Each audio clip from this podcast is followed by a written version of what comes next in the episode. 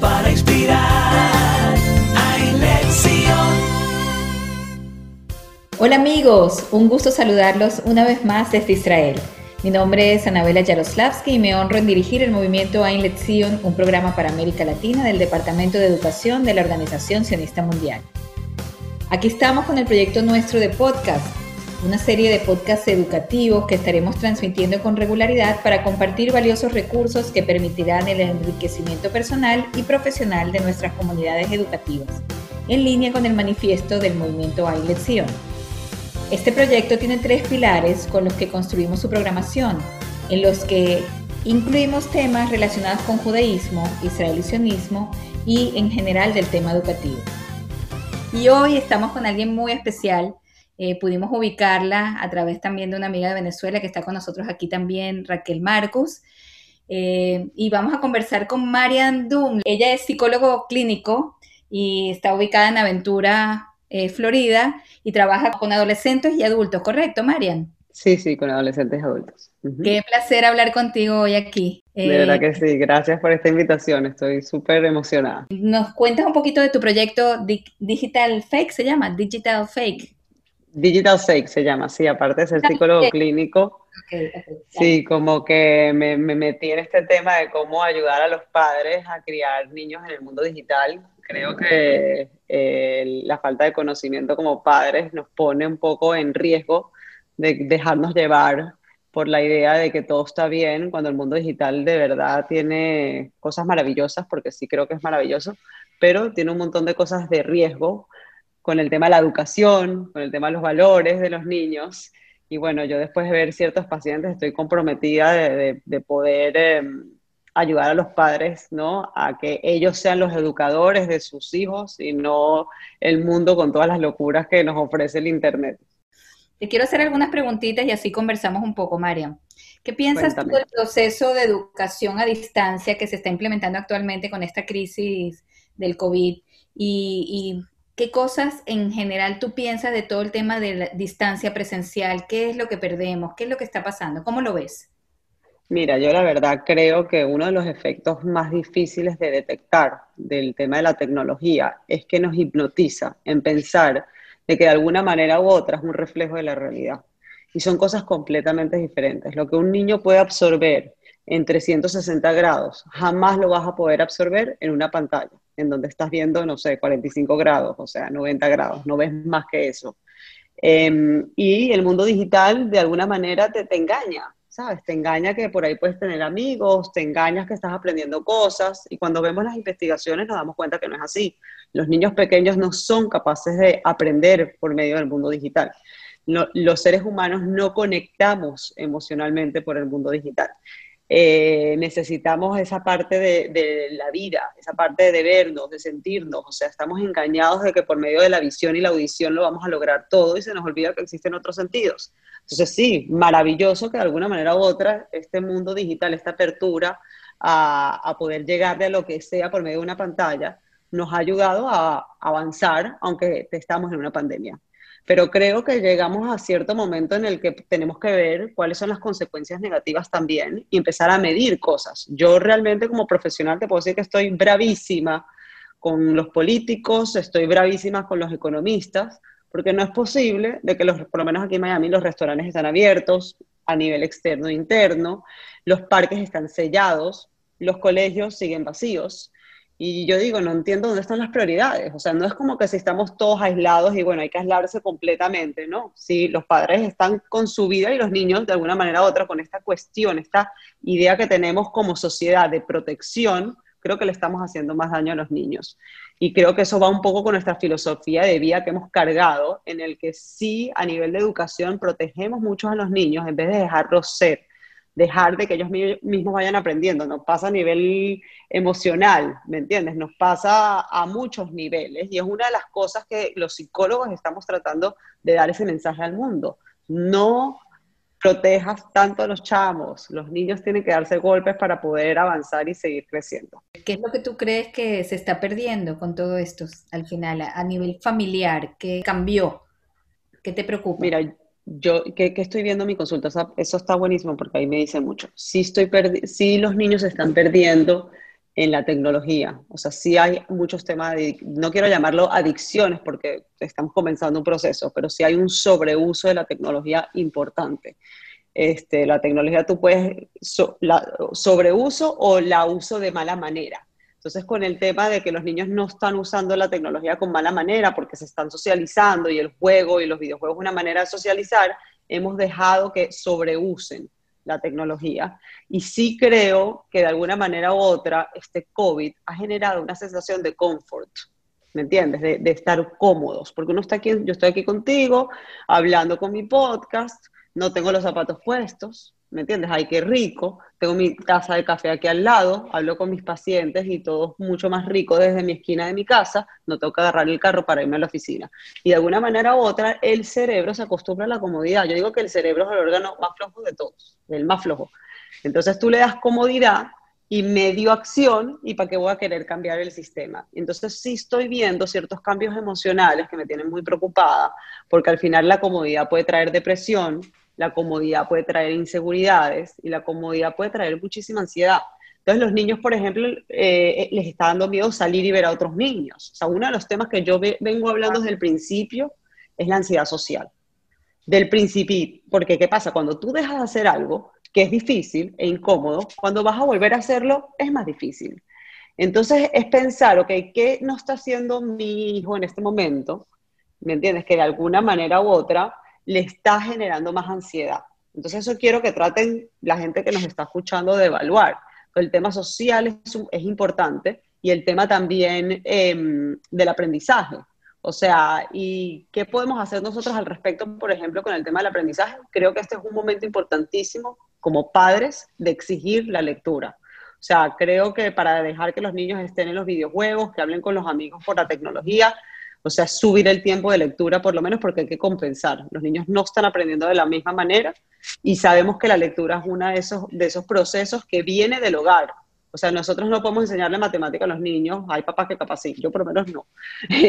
Pero sí podemos exigir la lectura y al final sabemos que la lectura es un tema de un hábito. Entonces podemos aprovechar este tiempo, por lo menos que sabemos que no está pasando mucho aprendizaje, en que los niños traten, los padres traten de generar ese hábito de lectura en los niños. ¿Qué piensa de la educación judaica? desde el colegio, ¿qué está pasando? ¿Qué pasa familia, colegio, los valores bueno, Te voy a contar que ayer me pasó que, me emocioné muchísimo, o sea, se me salieron las lágrimas y todo, porque estaba cenando y mi hija empezó a cantar una de las canciones de Rosh Hashanah, espectacular. Y la escuché y dije, wow, llevo, mi hija está yendo al colegio, tengo el, el beneficio, mis hijos van a colegio judío aquí en Miami, y cuando escucho a mi hija cantar la canción de Rosh Hashanah y digo, llevo como seis meses que no escucho esto. ¿Me entiendes? Sí, tenemos Shabbat en la casa y sí me he preguntado, sí me he dado cuenta durante estos seis meses que la verdad es que mis hijos no están recibiendo la misma calidad de, de, eh, de judaísmo que antes porque como tú, estuvimos hablando un poco al principio, como tú dices, yo que tengo a mis hijos en colegio judío, sí hago un poquito que el colegio judío se encargue de enseñar el judaísmo ¿me entiendes? Y yo me encargo capaz de otras cosas en el hogar que no está muy bien, ¿no? Porque no soy una persona religiosa.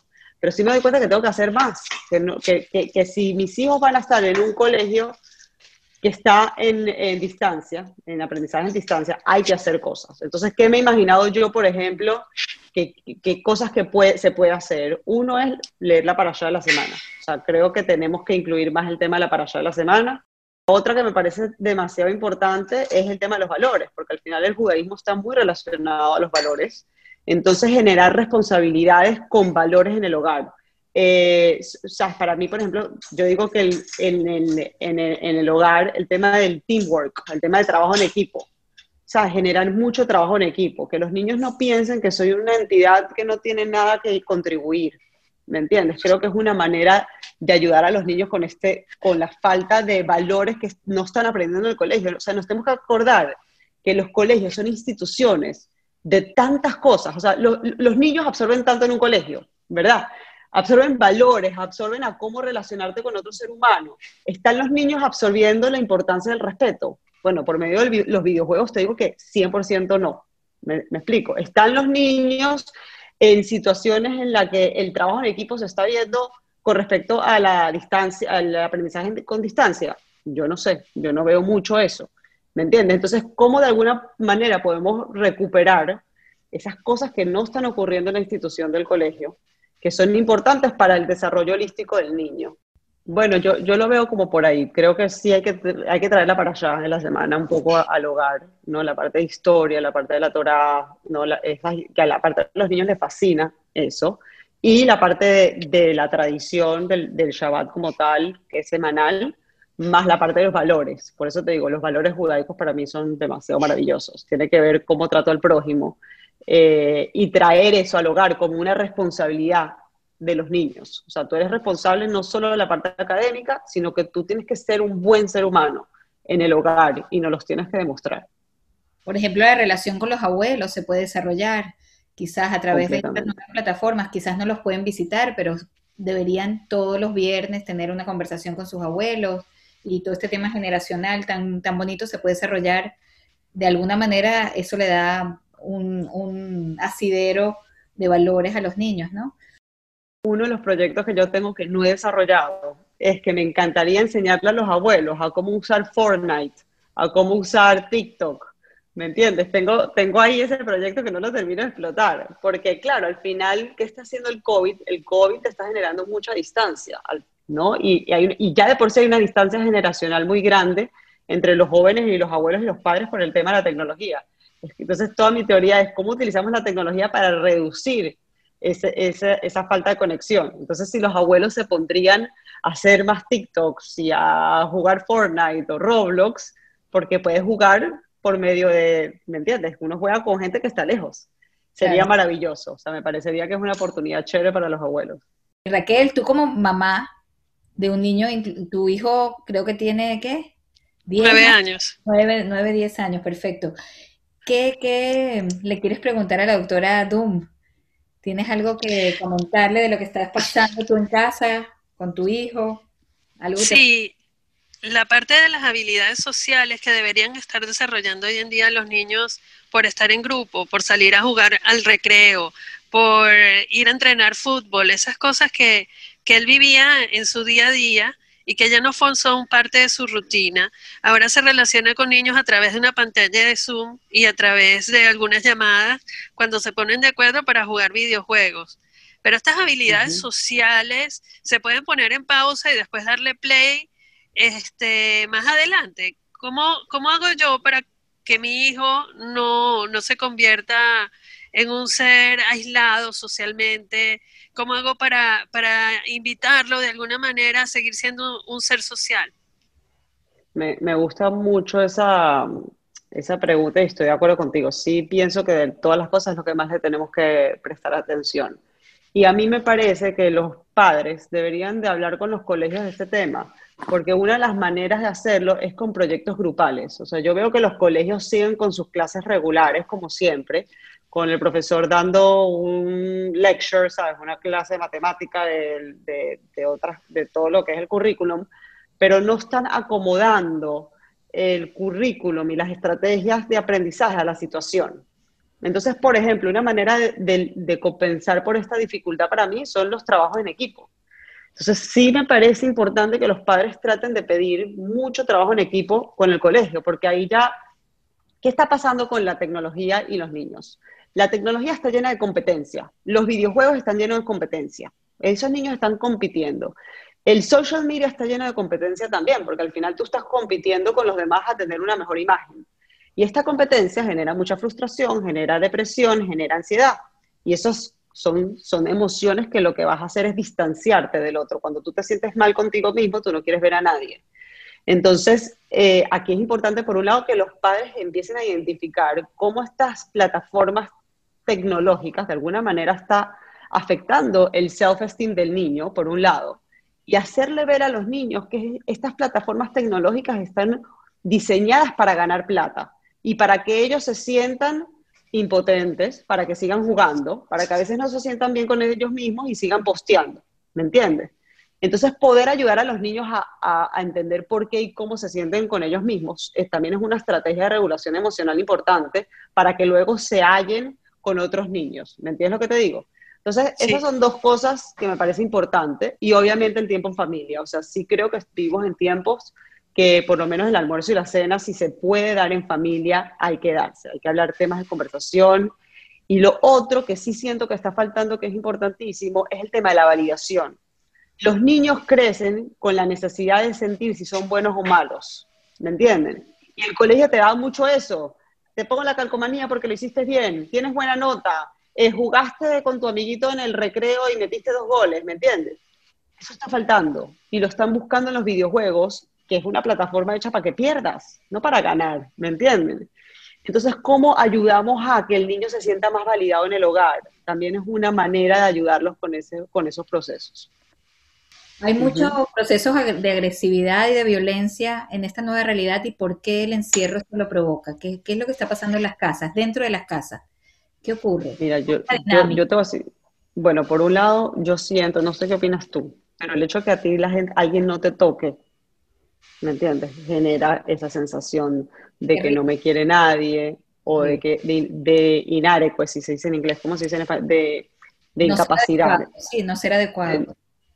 De, no ser adecuado. Entonces esa sensación es lo que tenemos que ir monitoreando en los niños. Si, el, si tú como ser humano te sientes no adecuado, no quieres que te toquen, empieza la sensación de vergüenza, la sensación de que capaz no soy bueno para nada, de miedos, ¿me entiendes? Entonces mucho contacto físico para mí es muy importante.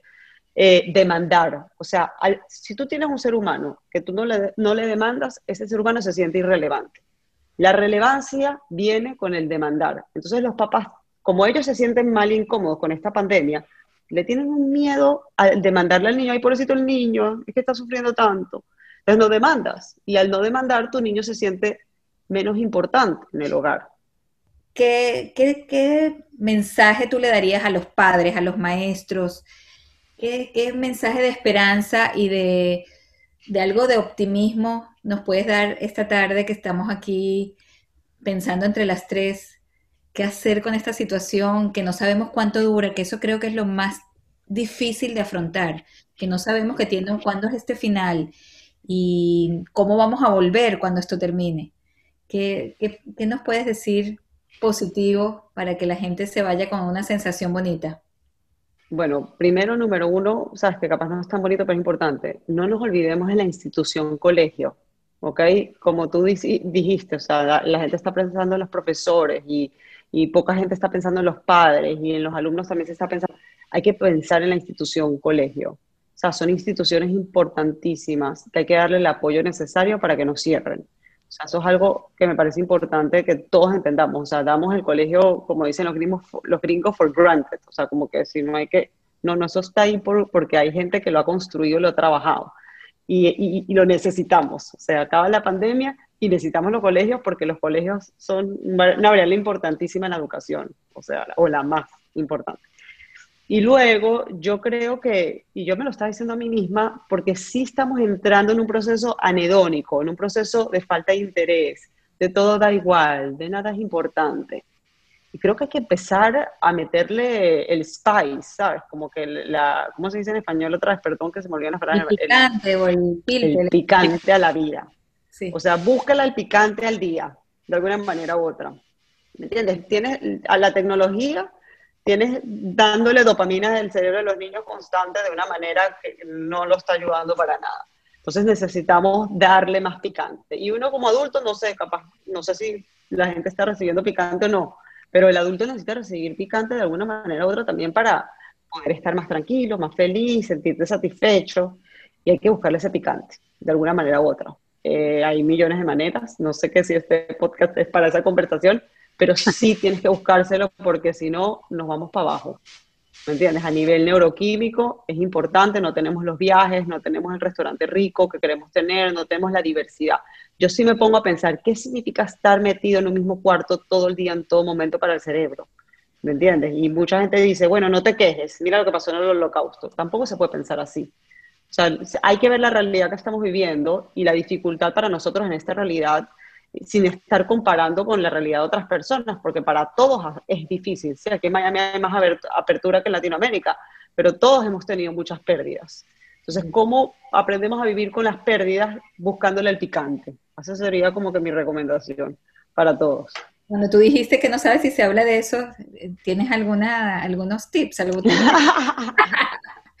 Totalmente, o sea, hay, hay, picante dependiendo de los aspectos de la vida importantes. O sea, pues hay un, ah, está el, el, picante más intelectual, ¿me entiendes? Es decir, sabes que siempre quise estudiar algo, estudialo, aunque la gente está harta un poco de eso, pero el picante de la relación.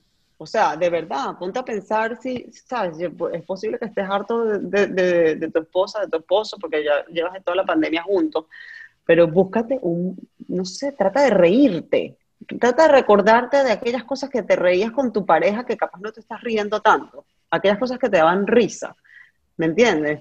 Como que por ahí. Obviamente está todo el tema, ¿sabes? Más hacia la sexualidad, que sí es un picante importante en una relación. Este, con las amigas también, no hagan zooms muy grandes, los zooms grandes no sirven. Esas conexiones de verdad, para mí, tenemos que volver a lo chiquito de manera de la pantalla yo creo que las plataformas no están diseñadas para conexiones de mucha gente. Entonces, búscate a dos, tres amigas con las que te quieres reír, o sea, ¿sabes?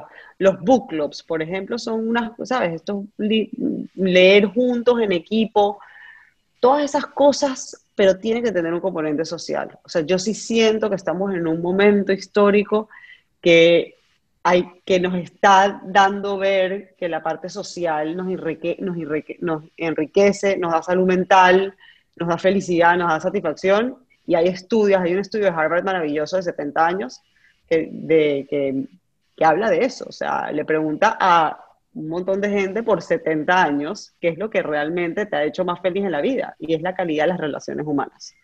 Entonces eso es lo que tenemos que agarrarnos de esa información y saber que probablemente si vamos por ese camino no lo vamos a hacer mal. Importante que todos queremos colaborar con todos. Eso es algo muy bonito de estos tiempos.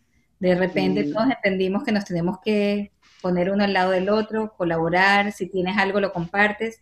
Y eso sí es algo que estoy viendo muchísimo en todas partes. Y entonces mucho para rescatar. De repente ese vacío te hace moverte a quererte acercar a otro de la manera que se pueda. Queremos ser trascendentes, queremos ser valorados y queremos participar. Eso es algo que no lo hemos visto mucho en estos tiempos en que hemos estado más aislados de los demás. Así es. No, me encanta y me encanta lo último que dijeron, ¿sabes? El sentir el vacío no significa la perdición, no significa que estemos mal, no significa, todo lo contrario, significa, es una señal para un deseo, es una señal para actuar, es una señal para conectarte, eh, y nada, hay que agarrar ese teléfono, hay que, ¿sabes?, buscar esas acciones que al final son lo que más nos llenan. Los pensamientos no llenan, lo que llenan son las acciones. Gracias a todos por estas importantes contribuciones. Nos despedimos en esta oportunidad para seguirnos escuchando muy pronto. Hay lección, voces para inspirar. Hay lección.